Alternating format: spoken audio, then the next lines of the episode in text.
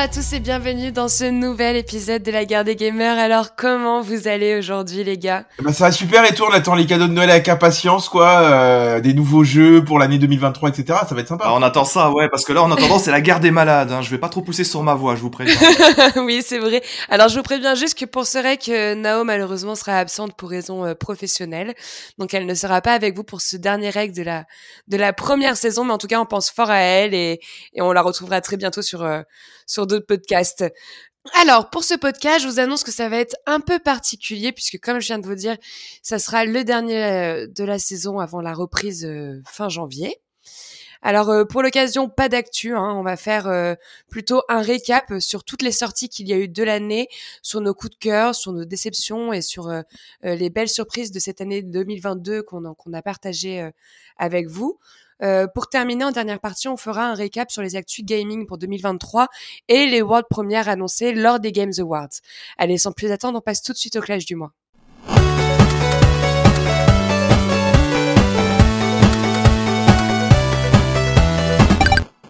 Alors on démarre tout de suite ce podcast un peu particulier du coup avec le clash du mois et on voulait du coup faire un retour comme je vous ai annoncé précédemment sur nos coups de cœur, nos déceptions et nos belles surprises vidéoludiques que nous avons partagées avec vous tout au long de l'année au, au, travers de, de ces différents podcasts. Alors dans les coups de cœur, hein, je pense qu'on doit bien évidemment commencer par Elden Ring qui ah. a d'ailleurs été élu go enfin Gotti par euh, les GG Awards sur notre dernière émission Twitch. Hein, euh, euh, on a tous été séduits au sein de l'équipe Jalma, je euh, French, je t'ai entendu dire waouh. Est-ce que tu veux prendre un peu la parole sur Elden Ring de From Software? Ouais, je veux bien en reparler vite fait. Ça a été, euh, c'est un jeu qu'on a qu'on a effectivement tous adoré. Et ce qui est très étonnant, c'est qu'au sein de l'équipe, on a tous des goûts très disparates. Entre moi qui suis peut-être un tout petit peu plus amateur de, de Souls-like que, le reste, euh, certains qui sont mm. un peu plus euh, jeu plus chill, plus plus tranquille, plus facile, plus narratif. Euh, je pense à Nao. Euh, et effectivement, c'est un jeu qui a su convaincre vraiment tous les quatre. Et euh, à partir du moment où c'est un jeu qui a, qui a, réussi à qui a réussi à convaincre autant de monde, c'est pour moi, selon moi, c'est preuve qu'il se passe quelque chose. Mais, mais au-delà de ça, pour te, pour te rejoindre, en fait, c'est que moi, j'étais parti avec des a priori, si vous vous souvenez, sur ce jeu. Dans notre tout premier podcast, j'avais dit que moi, je craignais Elden Ring, notamment au niveau des graphismes. Je sais pas si vous vous souvenez. Oui, oui. Très peur de la... Oui, t'avais, t'avais. J'avais très peur de la direction artistique. Euh, et, et, honnêtement, je fais un mea culpa parce que moi, la, direction artistique m'a subjugué quand on rentre dans la capitale Lindel de, de Elden Ring. Mm. Euh, elle est juste incroyable. Et je me dis, mais il y a combien de fois il y a eu des arrière-plans où j'avais juste envie de prendre des photos? Euh, après, c'est vrai que j'étais, j'avais pas d'a priori pour le gameplay parce que moi j'avais beaucoup aimé euh, Sekiro. Hein, c'est comme ça que moi j'ai découvert le studio From Software. J'ai jamais eu l'occasion de faire les Dark Souls. Et j'avais beaucoup aimé le gameplay de Sekiro et de se retrouver ce gameplay difficile où il faut justement réfléchir avant d'aller combattre un boss, et apprendre ses patterns, etc. Moi, j'ai adoré franchement Elden Ring et je suis content qu'il ait été également au GOTY 2021. Et d'ailleurs, euh, c'est le deuxième GOTY pour From Software parce que Sekiro, il me semble, a été GOTY en 2017, hein, euh, avant It Take Dans les Game Awards, ouais. Alors pas 2017, je crois que c'est 2019 si je dis pas de bêtises. Ou 2000, Mais oui, il a été. Avant 2017, non, c'est avant It Take Two, donc euh, c'est 2019, t'as raison. 2020. Voilà, mais effectivement, From Software, euh, deux Gauthier en moins de 5 ans, euh, on les félicite hein, pour le coup. Ouais, ouais. Euh, bah sinon, bien évidemment, hein, je pense comme tout le monde, on a adoré God of War avec euh, l'opus Ragnarok. D'ailleurs, euh, certains de l'équipe sont, sont toujours dessus. Jalma, toi, t'es, t'as bien avancé, toi, déjà. Alors effectivement, je, par rapport au podcast qu'on a enregistré, où j'avais effectivement beaucoup insisté sur le, le fait que ce soit un DLC de God of War, mes positions commence peut-être un peu à évoluer. Ah. Non, enfin, c'est pas trop tôt. C'est ce que j'avais dit dans le précédent podcast. C'est vrai qu'il est long à se mettre en place ce God of War Ragnarok, et euh, et, et, on reste beaucoup quand même sur les bases du premier. Euh, et là, je suis peut-être à plus de 35 heures de jeu, on va dire.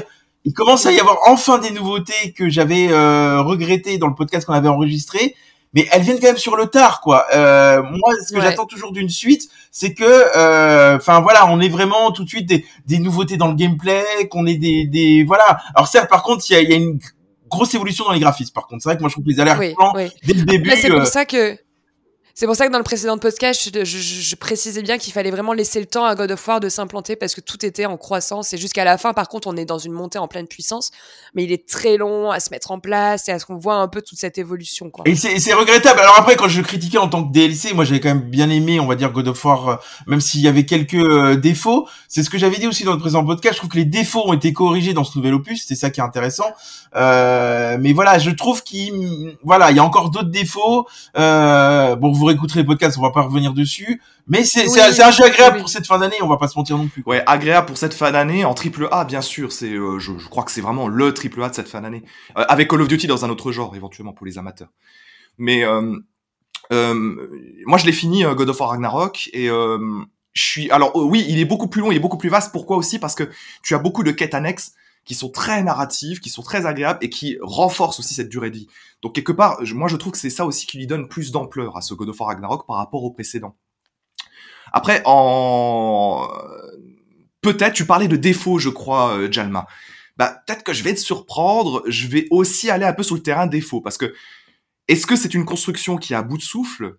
Moi personnellement, il y a des choses qui m'ont sérieusement lourdé au, fil des 50-60 heures que j'ai passé dessus. Comment C'est-à-dire oui, oui, oui, je veux bien que tu argumentes. Et, et, pour, et pour le coup, et pour le coup, c'est la construction du précédent. Donc encore une fois, c'est une feature. On, a, on y adhère, on n'y adhère pas. Moi, je suis pas sûr d'adhérer à un troisième épisode comme ça. C'est-à-dire les coffres. C'est un jeu qui arrête pas de surmultiplier les coffres avec des énigmes environnementales qui sont quand même à les trois quarts du temps un peu des énigmes à la con. Hein, il faut être honnête. Eh ben ça, par exemple, pour moi, c'est quelque chose qui casse un rythme c'est quelque chose moi qui me qui me tue quelque chose au niveau de de, de, de l'action et de la progression du jeu. Je suis pas d'accord avec toi parce que euh, je trouve pas qu'il y ait tant de coffres que ça pour le coup. Euh, ils sont assez disparates. Il y a quand même un côté excitant parce qu'en fait c'est toujours intéressant de découvrir un coffre parce qu'on va pouvoir améliorer nos PV ou notre mana qui va nous permettre d'avoir notre rage. Donc s'il y a un côté excitant de découvrir les coffres, en plus il y a une mécanique un peu complexe sur certains pour pouvoir euh, le débloquer. Moi après les autres un peu plus. Non moi les défauts que je citerai que j'avais déjà cité c'est plutôt des problèmes des fois de caméra quand même notamment au niveau des combats. Alors quand t'es en niveau extrêmement difficile c'est beaucoup plus compliqué parce que la vigilance est accrue. Donc quand tu te bloques dans un décor suite à un problème de caméra, c'est toujours assez frustrant. Euh, et puis moi, c'est vrai que je regrette. Bon, ça me gêne pas trop dans le jeu, mais toujours un peu si jeu couloir. Euh, pourquoi pas euh, s'orienter vers un monde semi-ouvert à un moment donné. Oui, mais pouvait pas. sur toutes les bah, il pouvait pas, mais tu, les sur un jeu techniquement comme ça, tu pouvais pas. Oui, mais sur les quêtes secondaires, t'as quand même des mondes semi-ouverts pour le coup. Donc il y a, ils ont quand même réussi à l'implanter et beaucoup plus que dans le premier opus. Hein. Ça t'aura quand même frappé que les fameux mondes ouverts sont quand même techniquement, visuellement, nettement moins jolis que les mondes fermés. C'est flagrant. Hein. Ils sont plus vides, un peu plus vides. Mais tu vois, par contre, déjà, c'est quand même ce qui est un truc qui est malheureux, c'est que tu vois, je me rends compte que ça fait 5 minutes qu'on passe sur God of War et que Elden Ring finalement on en a parlé que depuis 2 minutes et que quoi, c'est toujours, c'est toujours les jeux qui, eh ben qui nous rentrent en conflit dont on parle le plus dans notre émission alors que c'est normal. D'accord Elden Ring. c'est normal, c'est normal parce que Elden Ring, il y a quelque chose qui, qui, qui revient, qui provient de l'évidence en fait. Là où God of War Ragnarok, pour moi, c'est plus discutable parce qu'il y a un point qu'on va pas pouvoir discuter ici maintenant et c'est un petit peu dommage, mais que j'ai déjà commencé à discuter avec d'autres personnes euh, au niveau de l'histoire, la dernière ligne droite, on en reparlera peut-être aussi avec euh, vous qui, qui avez joué au jeu. Honnêtement, je trouve ça très moyen. Et tu sais ce qu'on fera Et je pèse mes mots. Tu sais ce qu'on fera, Just, pour notre premier podcast, on fera une petite première partie. On va, on va, on va continuer nous à jouer pendant Noël, pendant notre trêve. On sera toujours en train de gamer, on va pas se mentir. On va pas non plus tout arrêter. Euh, ce serait peut-être bien qu'à ce moment-là, on revienne un peu sur, qu'on ait tous fini God of War et qu'on parle un peu de la fin. Alors, on fera pas de spoil, mais qu'on donne notre avis sur la fin, parce qu'effectivement, pourquoi moi j'ai pas pu encore le finir, euh, mais je sais que French a énormément contesté la fin. Moi, je trouve que pour l'instant, l'histoire se tient bien, elle est agréable à la suite. C'est intéressant de donner notre point de vue sur la fin. Est-ce qu'on a aimé la fin de God of War, est-ce qu'on n'a pas aimé? Puis on donnera un peu ce qu'on a joué pendant les vacances de Noël également. Ah ouais. Bien sûr. Avec plaisir. Décidément, on en aura parlé de God of War. Hein, bon, euh, mais en, en, en, revanche, juste avant de passer au prochain jeu, French, j'ai eu plusieurs retours qui vont dans ton sens. Donc n'hésitez pas d'ailleurs à nous dire vous euh, sur cette année 2022 d'ailleurs avec ces coups de cœur, coups de sang, qu'on partage un peu dans ce podcast, un retour sur euh, votre fan God of War, comment vous l'avez ressenti. On serait curieux d'avoir aussi un peu votre avis. Euh, je voulais qu'on parle aussi un peu euh, cette fois-ci du double A, hein, euh, Euplectel qui n'a pas euh, démérité cette année. Je crois que incroyable ce jeu. Ouais, on a tous accroché à, à sa narration et à sa DA. Il y a... Bah, arrête de dire non, il va m'énerver d'entrée de jeu lui. On a tous accroché à sa DA, on va commencer par ça, à sa narration. Dans l'équipe, tout le monde n'est pas d'accord. French, est-ce que tu veux euh, du coup en parler? Parce que du coup, je l'avais placé un peu dans les coups de cœur de l'équipe, donc euh, vas-y, donne ton point. Je, je, vais être le, vilain petit canard, du coup. Alors, du moins, je prends la parole pour Nao. Ça a été le coup de cœur de l'année de Nao avec Stray, hein, qui n'est pas là, mais qui aurait défendu corps et âme. Je vais, je vais rendre hommage à Nao. Je vais rendre hommage à Nao. Je vais commencer par ce que j'aime dans le jeu, parce qu'il y a des choses que j'aime. Euh, pour le coup, j'aime la fin. Voilà, donc il fallait le dire. J'aime la fin. Euh, J'adore la musique, qui est une musique de mm. jeu vidéo que j'écoute encore mm. aujourd'hui, que mm. je trouve formidable. Et la DA, la DA est hyper méritante. C'est clair que c'est un jeu qui a beaucoup beaucoup de choses. Bon, le problème, le vrai problème selon moi, c'est que euh, je trouve que son histoire est, est éclaté au sol, complètement bourré d'invraisemblance, avec des liens de personnages qu'on est en train d'essayer de, de, de, forcer, de forcer un maximum pour pouvoir te créer des synergies entre personnages. C'est des trucs qui sont, qui sont, franchement, tu regarderais ça dans une série ou dans un film et tu dirais, mais c'est à chier. Bah, c'est un peu le même problème. Et deuxième gros souci de Plectel Requiem, c'est que c'est beaucoup, beaucoup trop dans la continuité du gameplay du premier, du premier jeu, et que du coup, moi, je me suis senti très limité en tant que joueur. Et ça, c'est un truc qui m'a embêté. C'est là-dessus que je pénalise le jeu, alors qu'il a bien d'autres qualités, comme je viens de le dire également. Moi, pour être en cohérence avec ce que j'avais dit sur God of War, c'est vrai que c'est toujours un peu regrettable. Bon, ils, ont moins de budget aussi, hein, pour le coup, mais d'avoir des jeux d'avoir des jeux couloirs. Mais là aussi, ils ont essayé d'ouvrir un peu le jeu. Hein. Je dirais pas que un monde semi-ouvert, mais ils ont ajouté, ils ont ajouté, ils ont essayé d'ouvrir un peu le jeu. Et sur le gameplay, ils l'ont pas vraiment varié, mais ils ont ajouté quelques features supplémentaires grâce à des protagonistes qu'on rencontre tout au long de l'aventure, et également grâce à des nouveaux équipements euh, ouais, après le gameplay, c'est vrai que le gameplay euh, qui est quand même. Il reste relativement similaire. Ouais, peut-être trop similaire et euh, un peu vieillot. On va, on va pas se mentir, c'est-à-dire que moi je trouve que le personnage était assez lourd. Puis même en termes d'infiltration, je trouvais que c'était des fois compliqué parce que l'IA n'est pas toujours présent. Mm. Parce que c'est toujours pareil, quand tu fais un jeu qui s'oriente quand même plutôt sur l'infiltration, t'as intérêt à avoir une bonne IA. Parce que si t'as une IA qui est un peu aux fraises, ton infiltration va être gâchée. Mais pour le coup, moi, je trouvais le personnage assez lourd, en fait, dans ses déplacements, etc. Je pense que le gameplay méritait d'être modernisé. Et à mon avis, sur parti sur les bases du du prédécesseur qui était sorti en 2017, donc ça a mal vieilli, malheureusement. Alors après, c'est toujours pareil. Là où je suis pas d'accord avec la narration, effectivement, on peut constater temps en temps que le, le, le, trait est forcé de certains personnages ou qu'il y a des réactions. Par exemple, à un moment donné, on se souvient d'Amicia qui fait une crise d'angoisse et qui, au bout de deux minutes, récupère euh, et se met en colère et, pète tout le monde. C'est vrai que c'est pas possible quand tu fais une crise Ça, c'est ça, c'est ça, c'est votre super exemple, mais je vous trouve un peu dur parce qu'en fait, c'est vraiment euh, la rage d'Amicia qui est transcrit à travers cette. Scène. Mais pour prendre la défense du jeu, parce qu'à un moment donné, c'est là où je trouve French dur. Euh, les traits sont peut-être tirés, la, la, la narration, moi, je trouve pas qu'elle soit aux fraises. L'histoire, elle se tient. Mais à un moment donné, un jeu, comment il fonctionne Vu l'émotion personnellement que j'ai eu à la fin, moi j'ai versé mes larmes, je vais pas se mentir, c'est que finalement tout ce qu'ils ont réussi à construire tout le long de l'aventure a fonctionné. Parce que si t'avais si t'avais pas cet attachement du personnage, tu n'aurais pas cette émotion à la fin, c'est impossible. Et moi, je vais te dire un truc, et j'en suis persuadé, un jeu qui t'amène avec autant d'émotion euh, à la fin, c'est que pour moi, il a tout gagné et il arrive à effacer ses défauts. Et je veux te dire un truc que Plectel, j'arrive à lui pardonner ses nombreux défauts, vu la qualité de son histoire et de l'émotion que j'ai ressentie à la fin. Moi, c'est le, deuxième jeu qui m'a ému cette année à, à verser ma larme. Non, moi non, quand même pas. Je suis d'accord. Moi non, mais après, ça c'est extrêmement subjectif et tant mieux pour toi, Jalma. Hein. Je, je, suis très content pour que tu aies cette expérience de jeu euh, avec ce jeu. J'aurais bien aimé avoir la même.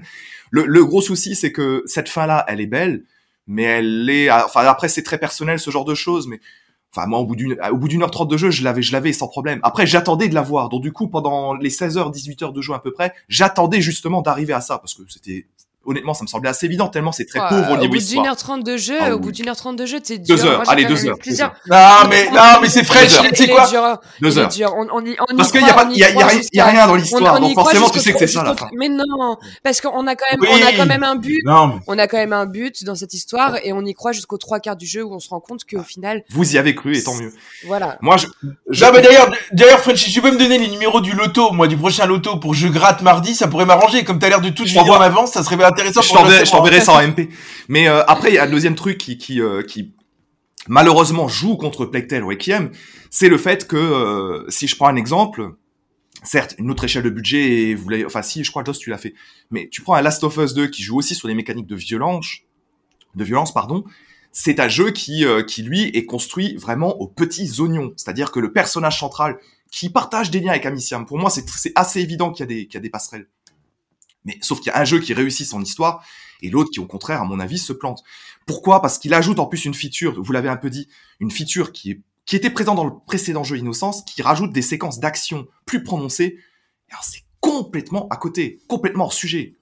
Et, oui, ils ont voulu tenter quelque chose. Je suis d'accord avec toi, ils ont voulu tenter. Mais après, là-dessus, je te rejoins aussi. Hein. Sur les phases d'action de combat, je te rejoins aussi. Mais après, on va pas reprocher d'avoir voulu tenter quelque chose, d'avoir vouloir apporter de la nouveauté. Bon, ok, c'est raté, on est d'accord, on va pas se mentir mais on peut pas bloquer sur les phases de combat non plus. Je veux dire, le jeu est riche. Enfin, moi honnêtement, ça a été euh, ça a été un bon coup de cœur cette année sur ce jeu. Hein. Moi aussi, j'ai trouvé que le jeu était riche en décors, sur les environnements. J'ai trouvé que le jeu euh, était intense au niveau de l'émotion qu'il nous fait partager, au niveau du ressenti qu'on partage avec Amicia, parce que on, on, on, ressent vraiment cette dualité qu'elle a entre elle-même. Euh, moi, j'ai été très séduite par euh, et, et surtout félicitations à Sobo, félicitations aussi pour ses musiques, euh, pareil, qui étaient sublime et qui pour moi aurait mérité une récompense cette année de Olivier de Rivière. On en a parlé lors, euh, lors du live. Euh, absolument sublime. C'était une, très belle suite et une très belle conclusion. Alors la question est-ce qu'il y aura un 3 ou pas? Moi je suis pas sûre. Certains disent oui. Ça dépend. Oh, c'est discutable. Hein. J'aimerais bien. J'aimerais bien voir Asobo sur une nouvelle proposition. Donc, voilà. je pense qu'ils ont, ils ont terminé l'histoire. Après, c'est tentant de rebondir sur un truc, une, une IP connue. Ouais. Non, non, là, j'aimerais. L'histoire pour soi, elle est finie. J'aimerais qu'ils arrivent avec quelque chose de nouveau, de frais et euh, qu'ils envoient euh, du lourd. Euh, il y a Stray, bien évidemment, qui nous a charmé aussi, toujours un, un petit studio euh, French. Alors moi, ça m'a moins charmé par contre pour le coup, hein, mais bon. Bah, c'est le deuxième jeu de Nao qui, m'a, qui, a, qui avait été son coup de cœur. Moi, ça a été aussi un coup de cœur de l'année. Il a une ambiance rétro-futuriste qui était hyper sympa. Euh, qu'est-ce qui t'a déplu, euh, Jelma Parce que je l'ai mis un peu dans nos coups de cœur. Je me non, non, mais ce qui m'a, ce qui m'a déplu après, ça reste, ça, ça reste un bon jeu. Effectivement, euh, déjà j'aime bien l'originalité de pouvoir jouer un chat. On va quand même se le noter. C'est suffisamment rare pour le souligner. Mm. Effectivement, dans un monde futuriste, comme tu as dit, c'est vrai que l'ADA, elle est magnifique. Non, mais l'ADA est magnifique, notamment quand tu arrives dans la dans la, la dernière ville. J'ai plus le nom en tête de la ville d'ailleurs, mais bon, bref. Mais moi, ce que j'ai regretté, euh, alors après, effectivement, si c'est un jeu grand public, c'est bien aussi pour les, les, jeunes générations qui veulent découvrir le jeu. Euh, il faudrait regarder hein, au niveau de la violence, etc., s'ils peuvent y accéder. Mais en tout cas, ce que j'ai regretté, moi, c'est la simplicité du gameplay. Je sais pas si vous vous souvenez, mais ça demandait en gros euh, deux touches à appuyer euh, pour pouvoir avancer dans ton aventure.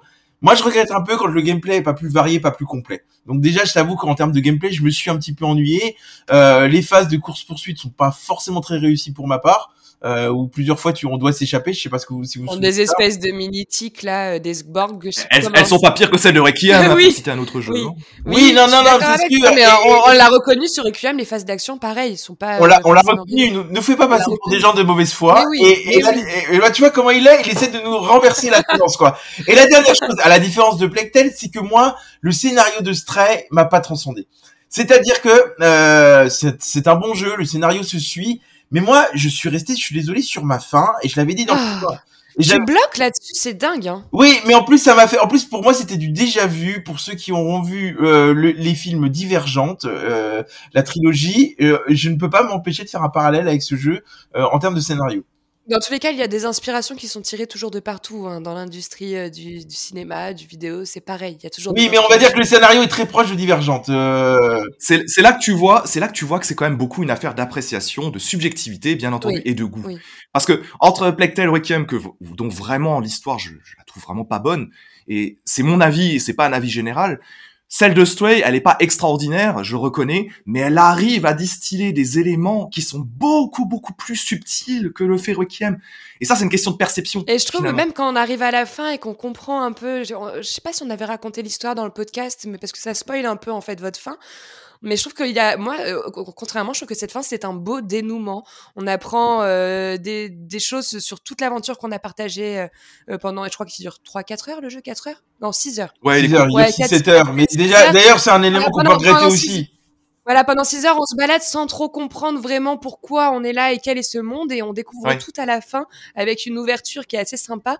Euh, moi, je comprends pas pourquoi moi, je vais, je... par cette fin, quoi. Moi, j'ai envie de contre-argumenter direct contre Jama là-dessus, parce que pour une raison très simple, c'est que entre les 17, 18, 20 heures de Plectel Requiem, qui franchement s'étalent trop largement, je préfère de loin le rythme beaucoup plus contenu d'Astré qui va se faire en 5, 7 heures à peu près maximum, quoi. Mais c'est juste que, parce que, pourquoi, quelle est la différence? C'est que moi, je suis un cartésien, vous, vous êtes des, encore des doux rêveurs, quoi, euh, et que j'aime bien avoir des explications à la fin, et effectivement. on aime être des rêveurs. Mais, mais en fait, C'est en, fait, En fait, tu en as des explications à la fin. Simplement, à un moment, t'as une, t'as la, t'as, t'as quand même une fin principale où t'as toutes les explications du monde dans lequel tu es. Mais après, t'as une fin qui là laisse place un peu à ta créativité sur quelle va être le, la suite de, des aventures de ce petit chat et toi, ça te dérange. Alors, que dans, la, alors que dans la fin de Requiem, dans ce cas-là, on a pareil. Parce que si tu fais attention après le, le générique de fin, on a une seconde fin et euh, pareil, on n'a aucun dénouement. C'est juste subjectif, quoi. On, on voit, on, imagine qu'il va se passer des choses. C'est comme dans Stray. Eh ben, écoutez, on va faire le pari qu'il y a un Stray 2 qui va être euh, en, en, développement, j'en suis persuadé. Vous allez voir, on en reparlera. Vu la fin qui est, à mon avis, il y aura un Stray 2 qui arrivera euh, dans quelques années. Bon, dans tous les cas, on verra. Euh, on va un peu passer aux, aux déceptions des podcasts qu'on a enregistrés. Bon, quand je dis déception, ça a jamais été des grosses déceptions hein, au cours de cette année 2022. Il y en a, oh, il y, en a, il y en a, il y en a quand même eu une où on s'est un peu tous retrouvés.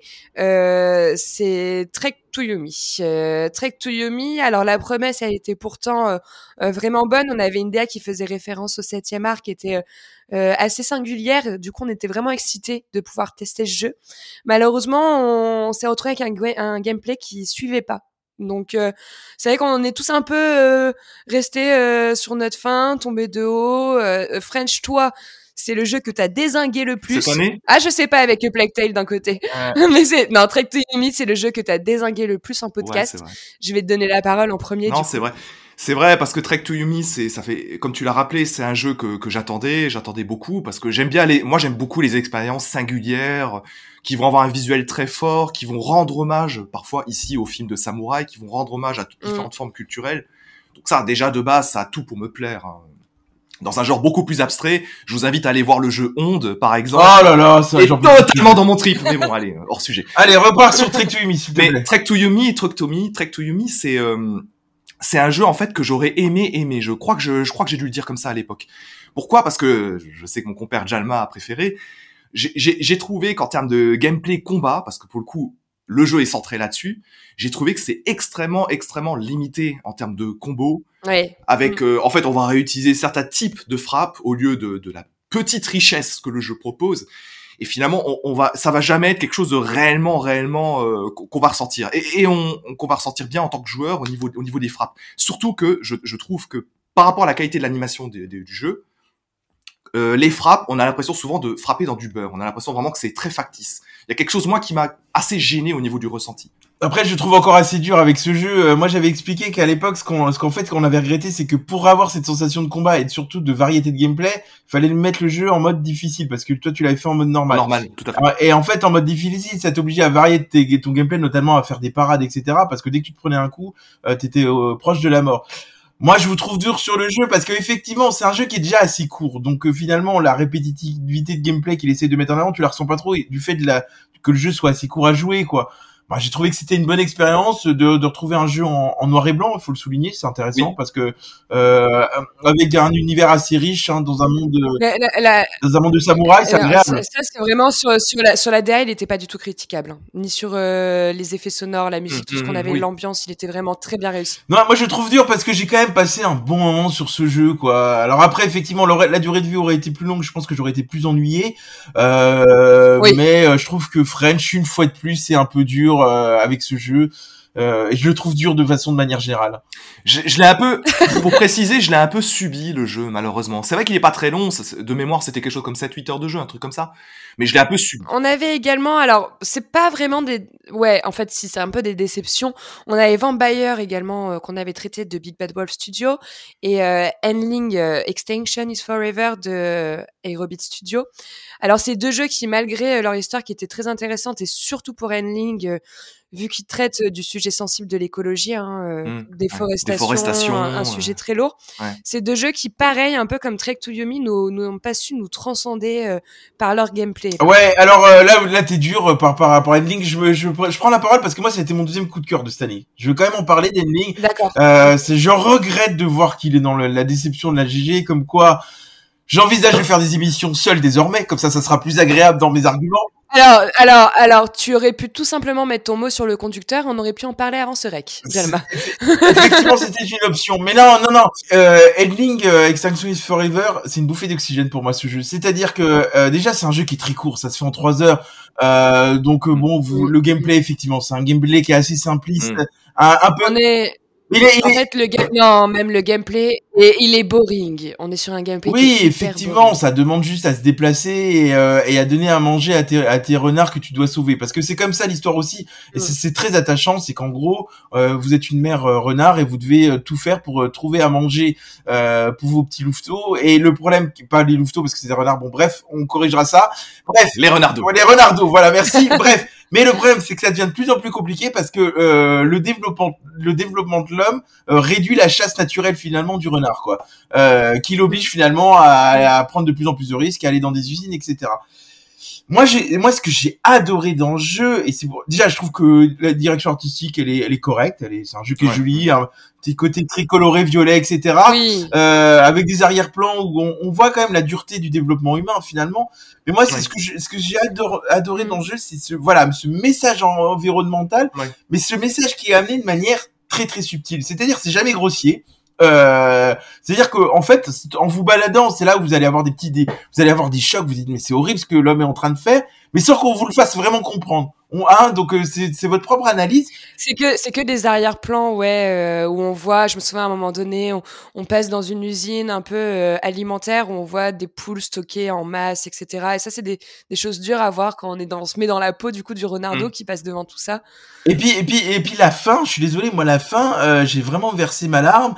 et le message est fort. Moi, je vous avoue que c'est un, un, des seuls jeux où j'ai posé ma manette et finalement pendant 5-10 minutes, tu, tu te mets à réfléchir, à te dire euh, mais qu'est-ce que je pourrais faire pour l'écologie actuellement? Alors je veux pas euh, faire passer des messages écologiques aujourd'hui, c'est pas ça, mais c'est un jeu qui te fait, qui te pousse quand même à réfléchir. Et moi, j'ai pas pu empêcher de faire le parallèle. Vous vous souvenez quand il y avait le confinement pendant le Covid, on voyait les animaux qui revenaient en ville euh, au bout d'un mois ou deux. Euh, tu peux pas t'empêcher de faire des parallèles sur attention au développement de l'activité humaine par rapport à la, à la faune et la flore actuelle. Assez ok avec toi pour le coup, parce que c'est vrai que c'est un gameplay très simple. L'avantage d'un gameplay très simple, c'est que c'est un, un, vrai faux jeu de survie en vérité, mais c'est pas du tout, pas du tout un jeu difficile dans ce type de mécanique de jeu. C'est typiquement un jeu qu'on va pouvoir jouer avec euh, avec son neveu, avec sa nièce, enfin voilà.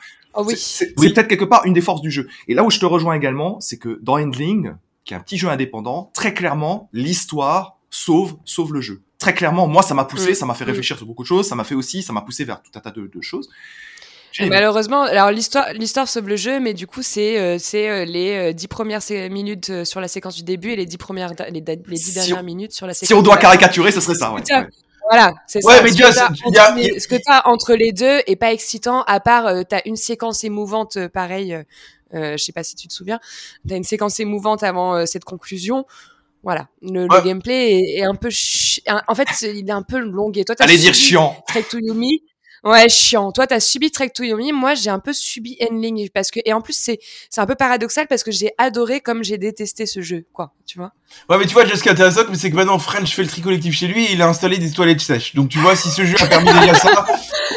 ah bah, c'est bien. Euh, dans les belles surprises, alors là, on s'est tous retrouvés là-dessus. On a adoré Saifu. Ça a été vraiment une belle surprise. Euh, pour ceux qui connaissent pas, c'est un beat'em up euh, qui s'inspirait un peu euh, euh, des grands films de mmh. kung-fu et qui d'ailleurs hein, va avoir le droit à son adaptation cinématographique avec euh, le papa de John Wick. Ça, je trouve ça génial. Si on a un, un mélange c'est un peu un mélange de Kill Bill et All Boy, l'histoire de Saifu. Donc je pense qu'ils peuvent faire un truc vraiment très très cool.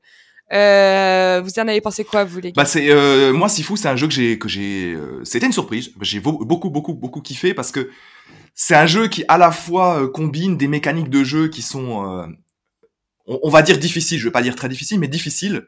À l'époque, il y avait qu'un seul mode de difficulté. Depuis des patchs, il y a eu quelques petites, petits ajustements. À l'époque, un seul mode de difficulté, et très clairement, c'est un jeu qui se voulait difficile. Alors après, euh, Jalma, qui est super balèze, a bouclé le jeu très vite, mais Toujours est-il que c'est un jeu où on va souffrir. Et c'est vrai que d'ailleurs il me reste toujours l'ultime boss du jeu. pas fini. Eh ben, fini le Il me reste, il me reste l'ultime boss du jeu. Sauf qu'en fait, je vous explique, je ne veux pas parce que depuis l'update, on peut mettre le jeu un peu plus simple, sauf que pour mon ego, j'ai fait tout le jeu en normal, donc il est hors de question que pour le boss final, je le mette en plus simple. Donc des fois, je le relance en mode, ok, vas-y, j'y retourne, je le nique. Sauf que quand tu as fait de, deux mois de coupure, ça fait bizarre. Mais bon, voilà. Non, c'est vrai que Sifu, c'est le jeu à essayer. Effectivement, c'est un, jeu, euh, moi je me souviens quand j'avais joué, qui te demande à te remettre en question. Parce qu'on rappelle comment fonctionne le système de vie. En fait, t'as cinq niveaux, euh, et dès que tu meurs, tu prends de l'âge. Euh, alors en plus, si tu meurs de manière successive, tu prends beaucoup plus d'âge. Et si tu atteins, je crois de mémoire, l'âge de 70 ans, c'est game over. Donc en fait, l'idée c'est d'arriver au niveau suivant avec euh, en étant le plus jeune possible. Alors je sais pas dans quel à quel âge t'es dans le dans le cinquième niveau, euh, Joss, ça sera intéressant. J'ai j'ai 62 ans. Ouais, voilà. Ah oui, donc il reste en gros euh, pas beaucoup avant de faire le boss final, quoi. Et sachant qu'on bah me rappelle où là où le jeu était très très bon, c'est que plus tu vieillis, on va dire euh, plus, euh, on va dire ta vie est un peu plus basse, mais tes coups sont beaucoup plus puissants. Hein, ils avaient un peu compensé le truc. Moi, c'est vrai que c'est un jeu qui de, j'avais adoré par sa difficulté parce que c'est un jeu. Voilà, tu fais une, introspective sur toi-même, tu dis comment je vais y arriver, t'apprends tes techniques et mm. tout. Et puis moi, je sais pas, vous vous souvenez tous du deuxième niveau On se dit, oh le premier niveau c'est tranquille. on, a, on est arrivé dans la boîte de nuit et là moi, au début, je le finissais pas le niveau. Hein. Je mourrais à 70 ans là-dedans, mais je me dis, mais jamais je finirai le jeu. Puis à un moment donné, bah, en fait, c'est un jeu qui demande du, c'est du die try hard. Voilà. Et c'est tu t'entraînes, tu t'entraînes, tu t'entraînes, et puis jusqu'à un moment donné où tu y arrives, et et t'as une espèce, c'est ça que j'adore dans ce genre de jeu. À la fin, quand t'arrives à faire tomber le dernier boss, t'as une mm. espèce de, tu te sens vraiment un guerrier, tu vois, tu, ouais. dans un combat d'arts martiaux, etc. Et, et moi, j'ai adoré le jeu, ça a été vraiment la bonne mm. surprise, quoi. Ouais. ouais Parce que c'est un jeu qui renouvelle beaucoup, beaucoup ce sentiment d'acceptation en tant que joueur euh, que tu as, euh, cette espèce de plaisir que tu as quand tu arrives à vaincre tel boss, tel niveau. Et surtout que le jeu a aussi une autre qualité, c'est que alors c'est assez classique dans sa construction, mais on a chaque fin de niveau qui se termine par un boss et il y a beaucoup de personnification de l'univers du boss qui transparaît dans tout le mm. niveau. Donc en fait, il y a vraiment un travail de direction artistique qui est assez fou. Pour le coup, je compare énormément, tu t'en parlais tout à l'heure, beaucoup à Kill Bill, parce que chaque tueur de Kill Bill a beaucoup aussi son univers.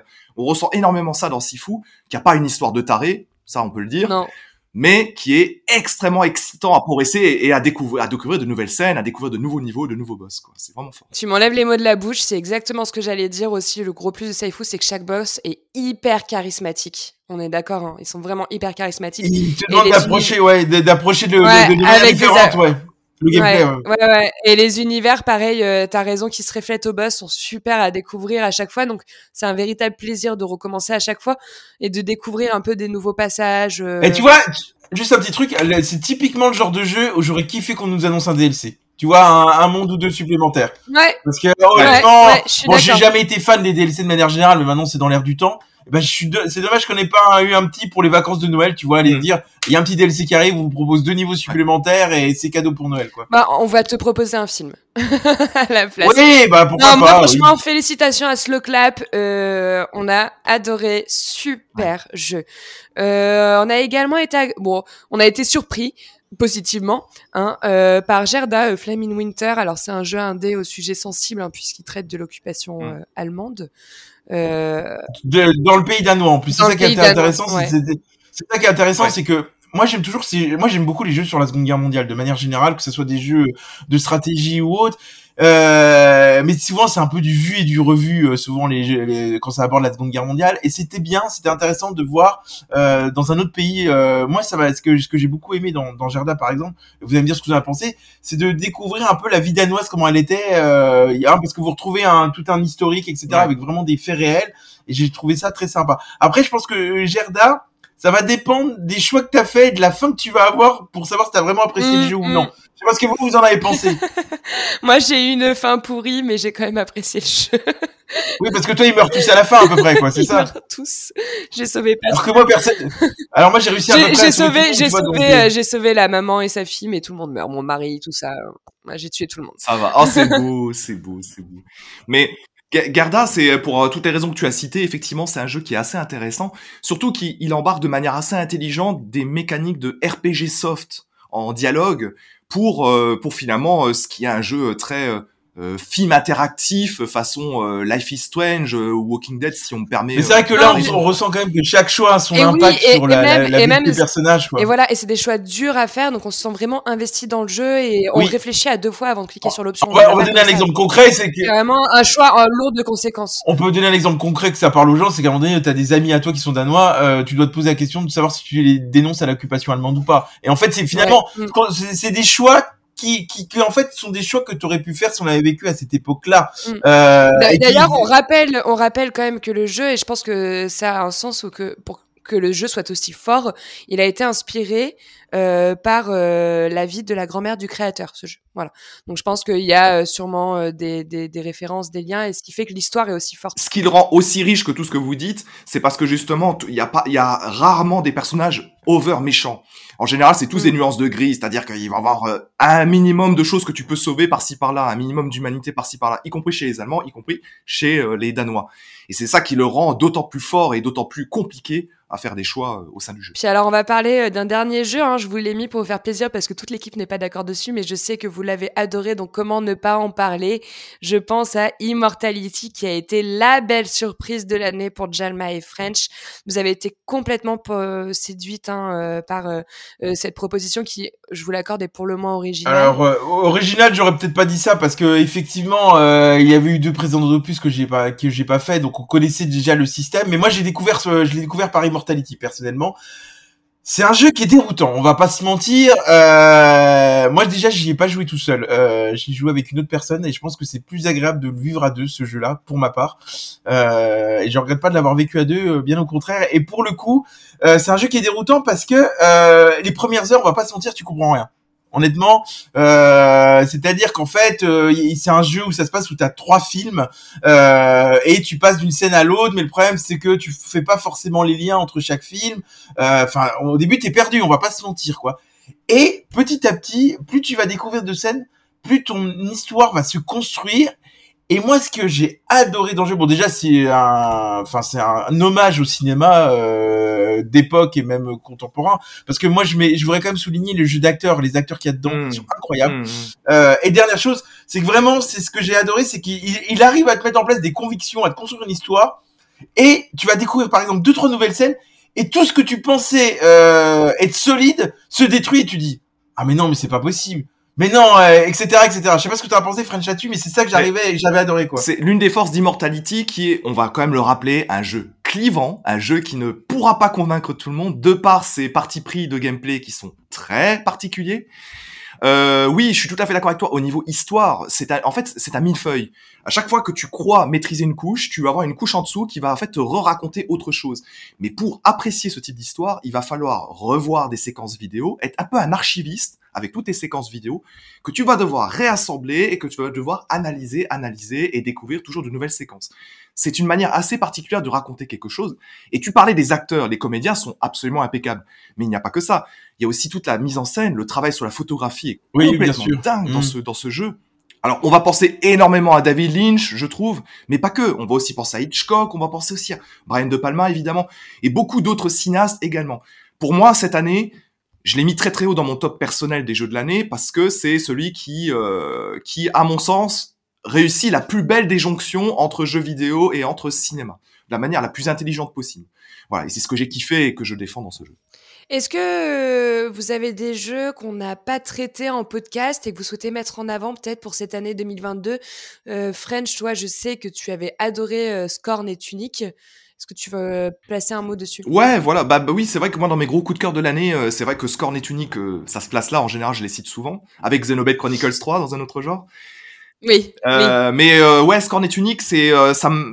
Xenoblade, c'est un, c'est un, un, triple A, c'est un gros jeu. Scorn et Tunic, ça reste des indépendants, donc c'est plus pour ça que j'ai envie de les porter.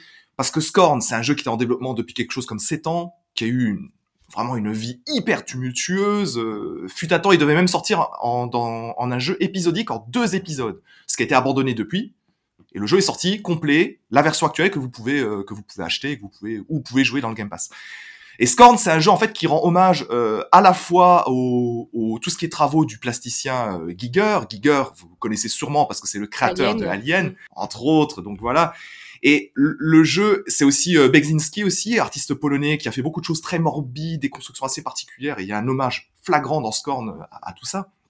C'est un jeu qui est audacieux, c'est un jeu qui est bizarre, c'est un jeu qui est cryptique. Voilà, comme ça on a perdu déjà la moitié des auditeurs minimum. Mais c'est aussi un jeu qui est bizarrement plus fluide qu'on imagine au niveau de, de l'ambiance qui va te raconter, les éléments qui va te raconter et au niveau de ces énigmes environnementales. C'est pas un jeu, c'est pas un jeu comme Myst, comme certains l'ont dit, qui est un jeu avec des mécaniques très obscures. Non, c'est vraiment de l'observation, observation parfois sadique, pour évoluer, franchir les niveaux et essayer de comprendre quelque chose et de voir. Alors moi, si je peux te donner un conseil aux auditeurs, c'est que plus il argumente sur un jeu, plus c'est un jeu à éviter. Voilà. Et que j'aurais préféré qu'il mette plus en avant Tunic, qui moi m'a plus, euh, c'est un jeu que j'ai pas fait, qui m'a plus séduit par les images que j'ai vues. Mais il a l'air plus de défendre Scorn, donc évitez Scorn à tout prix. Euh, conseil de quelqu'un que je suis, enfin Fred, ça fait 10 ans qu'on se connaît. Euh, et généralement les jeux qui me conseillent autant, il faut les éviter. Et, essayez Scorn dans le Game Pass, c'est gratuit. Et Tunic, Tunic, c'était une autre, une autre surprise. C'est aussi un jeu qui a été développé pendant plusieurs années par un seul bonhomme. Tunic, c'est un Zelda-like. Voilà, on va le dire comme ça, un Zelda-like euh, old school, mais avec des mécaniques de combat qui sont assez compliquées assez compliqué, enfin, qui se rapproche. Certains ont dit que c'était un petit peu un Dark Souls-like euh, pipou. Et je suis pas loin de penser ça. Les mécaniques de combat et de boss et compagnie, c'est euh, c'est euh, c'est vite assez assez chaud dans ce jeu. Et surtout, c'est un jeu qui amène aussi plusieurs mini couches d'histoire. C'est pas Immortality, mais qui amène aussi plusieurs éléments d'histoire qui sont très étonnants. Franchement, si vous l'avez loupé, Tunic, allez-y.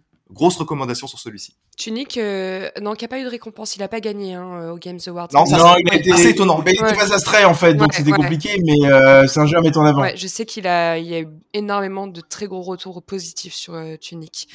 Euh, moi de mon côté, alors même si c'est clairement pas le jeu de l'année, j'ai une petite surprise sur The Shunt, hein, vraiment une, une, petite surprise, mais je voulais mm. en parler parce que c'est le premier jeu d'un studio, donc je trouve ça sympa de le mettre en avant.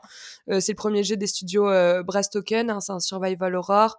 Euh, bon, j'ai adoré, mais j'étais un peu déçue par le scénario que j'ai trouvé un peu trop précipité. Mais l'atmosphère horreur 70s du jeu, ça m'a séduit. Euh, et je voulais juste mentionner rapidement le le Soul, euh, le Soul like euh, Steel Rising qui encore été pour moi un peu plus une découverte des Souls avec euh, Elden Ring parce que j'en avais jamais fait avant l'année prochaine il y a Lies ah bah, tu vas en avoir l'année prochaine, hein. il y a Lies of Pi aussi qui arrive dans les Souls donc je suis très excitée un peu d'être amenée dans cet univers là je vous invite à écouter notre podcast pour plus de détails sur Steel Rising mais ça a été pour moi une belle découverte sans prétention hein, de cette année 2022 et toi Jalma euh, moi, je le fais tout rapidement. Euh, c'est Sackboy Big Adventure que j'ai découvert. Alors, c'est un jeu qui était sorti sur euh, PlayStation, mais qui a été adapté sur PC et qui est sorti au mois d'octobre. Alors, dans une dans un mois très chargé. Euh, moi, ce que j'adore sur ce jeu, c'est que ça va vous faire penser indéniablement à It Takes Two, autant en termes de l'ADR. Bon, c'est un jeu qui se vit à deux, clairement. c'est incroyable de, de, les niveaux comment ils sont construits et bien pensés pour que ça joue à deux. Et vraiment, ce que je voulais juste mettre en avant sur ce jeu, c'est que certains niveaux sont construits en fonction de la musique. C'est par exemple, tu vas avoir la musique de Britney Spears et t'as d'autres musique hyper connue. Et en fait, les, les PNJ que tu vas rencontrer euh, ou les niveaux vont se déplacer en fonction de la musique. En fait, c'est-à-dire que ton niveau est construit tout autour de la musique. Et ça, je trouve ça juste exceptionnel.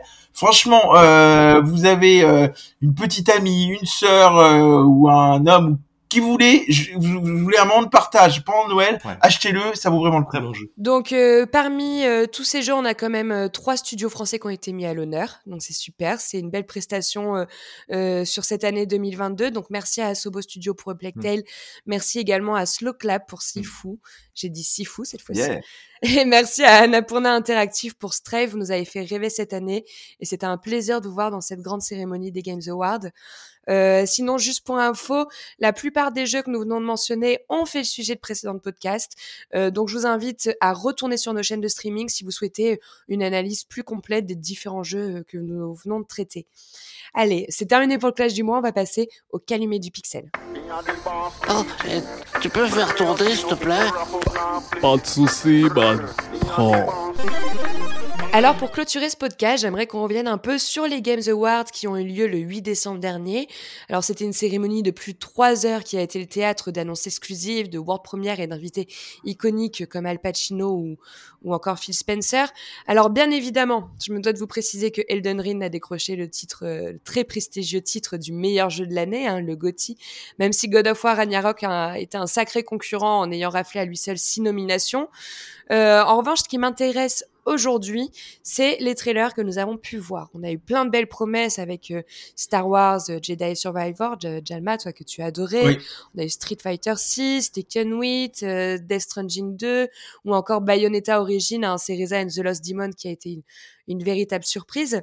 Alors dans ce calumet du pixel, j'aimerais connaître un peu les world premières et les annonces qui ont retenu euh, euh, votre attention lors de ces Games Awards. Je vais commencer par toi, French. Ouais, alors on a eu, euh, alors moi j'ai pas forcément été conquis conquis par tout ce qui a été euh, tout, tout, ce qui a été vu, mais néanmoins j'en ai oh, quel menteur j'en ai retenu deux. Bah il y a forcément des jeux qu'on kiffe, mais j'en ai retenu deux. J'en ai retenu deux. J'ai retenu After Us. After Us, c'est un jeu assez particulier où on incarne un, petit personnage, un frêle personnage qui est un peu euh, l'esprit de la vie Gaïa, qui évolue dans un monde post-apocalyptique et qui va devoir libérer des aventures, euh, des âmes lors des âmes lors de son aventure.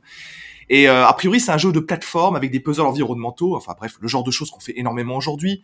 Mais il y a l'air d'avoir une ambiance un peu poétique, un petit peu désespérée, vide à la, à la journée, un peu pour ceux qui se, qui se rappellent de ce que c'était de journée. Mm. Voilà, moi, ce, ce genre de visuel assez poétique et assez inspiré de monde en perdition, bah ça me parle plutôt.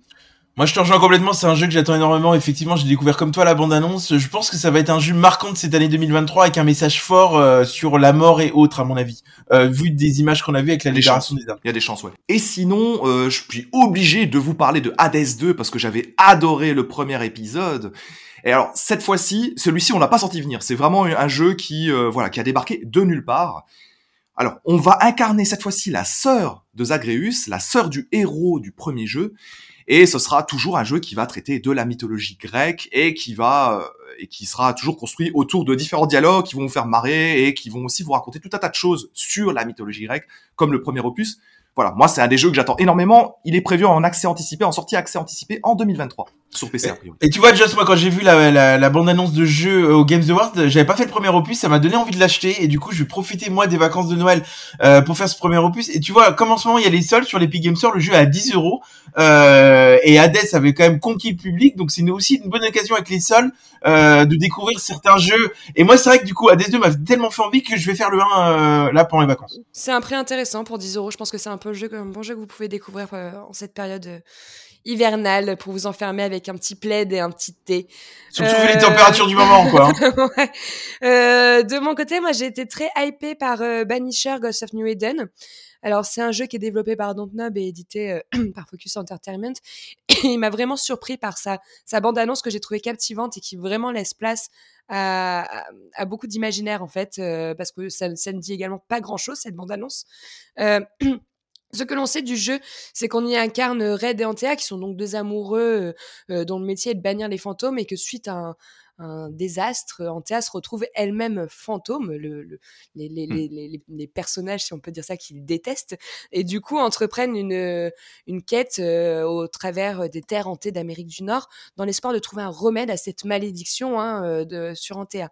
Alors moi, j'adore euh, ces univers-là, ces univers fantasy, je, je, trouve ça passionnant, on voit des graphismes qui ont l'air plutôt époustouflants, les, les aventures surnaturelles, euh, c'est mon dada. Alors ce jeu, il est prévu pour fin 2023 sur PS5 Xbox Series XS et PC. Euh, ça, c'est un jeu qu'on va découvrir, je pense, tous ensemble. Ce qui est marrant d'ailleurs, juste pour finir, c'est que Dotnod finalement, euh, qui a toujours fait un peu des aventures surnaturelles dans ses précédents jeux, notamment les Life is Strange, sont en train de vraiment de s'orienter et s'engouffrer là-dedans. Et ça, ça, va être intéressant de les voir sur cette nouvelle licence. Et en tout cas, maintenant, ils assument ce côté aventure mmh. surnaturelle euh, en profondeur. Donc à suivre. J'avais dé déjà des grosses attentes, mais celui-ci vient de se placer dans le top. Hein. Ouais, moi pareil, j'attends beaucoup aussi Banishers. Et sachant que Dotnod a plutôt, il semble que Dotnod ait plutôt envie d'explorer tout un tas d'univers. Donc mon petit doigt me dit qu'on va peut-être voir d'autres petites surprises. Et de belles surprises, ça j'en suis convaincue. J'ai été également euh, hyper surprise par Judas, le nouveau FPS euh, développé par Ghost Story Game. Alors euh, je vous l'apprends plus, on va commencer à connaître mes goûts, euh, mais c'est les créateurs de Bioshock qui est donc mmh. l'une de mes licences de cœur, ma licence préférée. Pour celui-ci, la sortie est prévue sur Xbox Series hein, aussi, PS5 et PC.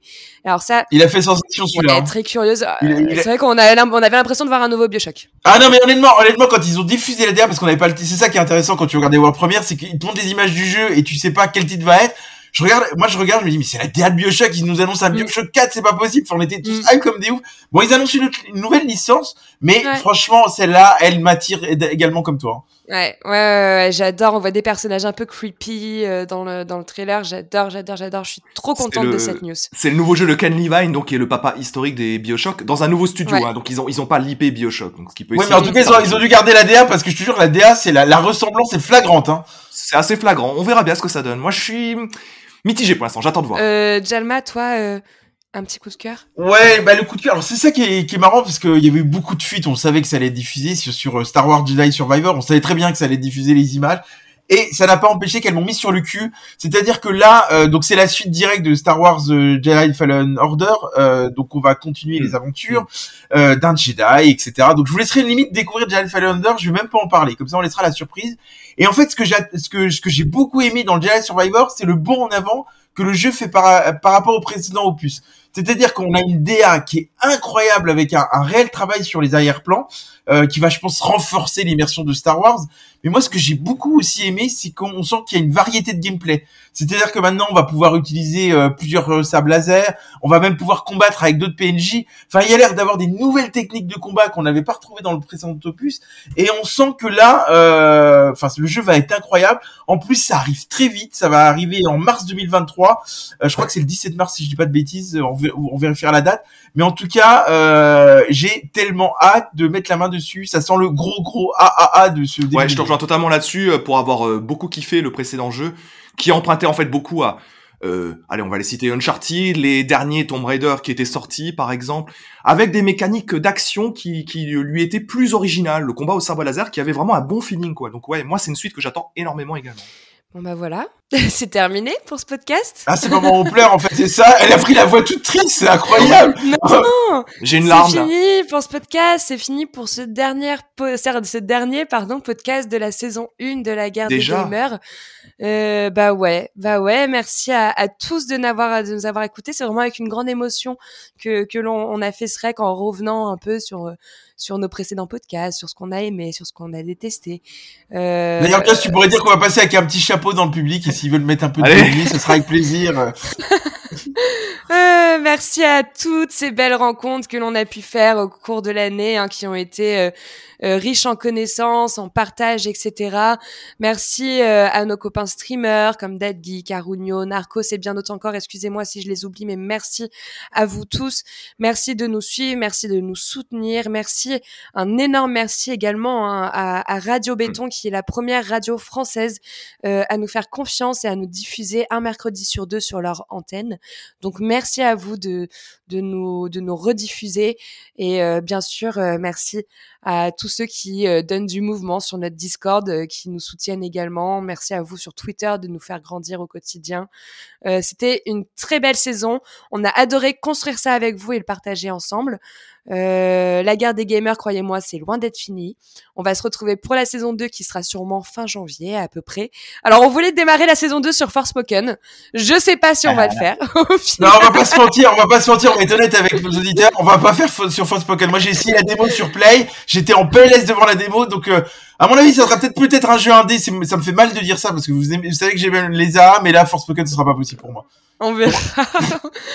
on verra. Dans tous les cas, là, cette petite, euh, c'est ce petit, ces petits deux mois de césure, un mois en fait de hmm. césure qu'on va prendre, va nous permettre de de se redévelopper euh, sur des nouveaux projets avec euh, des nouvelles constructions pour. Même au niveau des podcasts, hein, il y aura des nouveautés dans les podcasts. On peut déjà le dire. Hein. Des nouveautés. Donc on ne s'efface pas pour rien. C'est pour mieux revenir. Et on espère que d'ici là, vous penserez à nous et dans tous les cas, vous allez nous manquer. En tout cas, nous, on pensera à vous. Voilà. Allez, c'est terminé pour ce podcast. On se retrouve l'année prochaine, du coup. Bonne fête de fin d'année à tous. À bientôt. Bonne fête de fin d'année. Bonne fête. À bientôt. ciao. ciao bisous.